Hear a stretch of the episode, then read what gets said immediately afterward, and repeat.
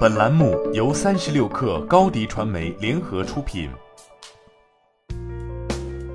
本文来自新浪科技。据报道，法拉利未来公司表示，最近完成的一项内部调查发现，该公司领导人没有表现出对保持诚信和道德价值观的承诺。该公司在上周五提交的二零二一年第三季度的十 Q 报表中，披露了财务报告中的这一重大问题。这是法拉第未来公司向美国证券交易委员会提交文件的最后期限，否则该公司就有可能从纳斯达克退市。这家总部位于美国洛杉矶的企业在文件中称，其高级管理人员未能加强对公司的某些治理、会计和财务政策和程序的合规性，以及内部控制意识的需求的控制。这些失误导致对某些关系安排和交易的披露不准确、不完整。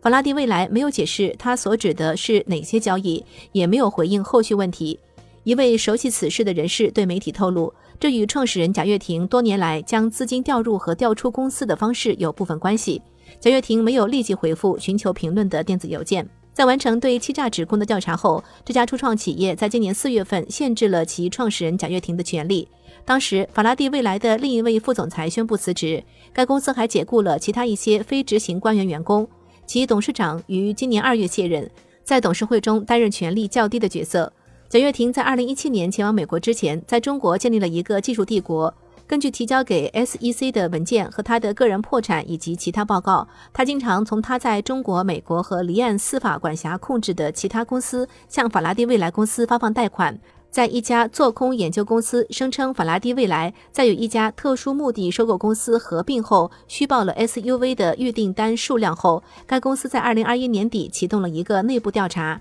该公司的调查结论是一些员工隐瞒了他们与某些关联方和关联实体在业务合并方面以及之后的关系，并且没有充分披露相关信息，包括但不限于与公司的独立注册会计师事务所普华永道有关的关联方和公司治理方面的信息。此外，该公司还在报告中表示，一些人还未能配合本次调查，隐瞒了与特别委员会调查有关的潜在信息。法拉第未来的股价自六月底收于十六点五四美元的五十二周高点以来，已经损失了约百分之九十的市值。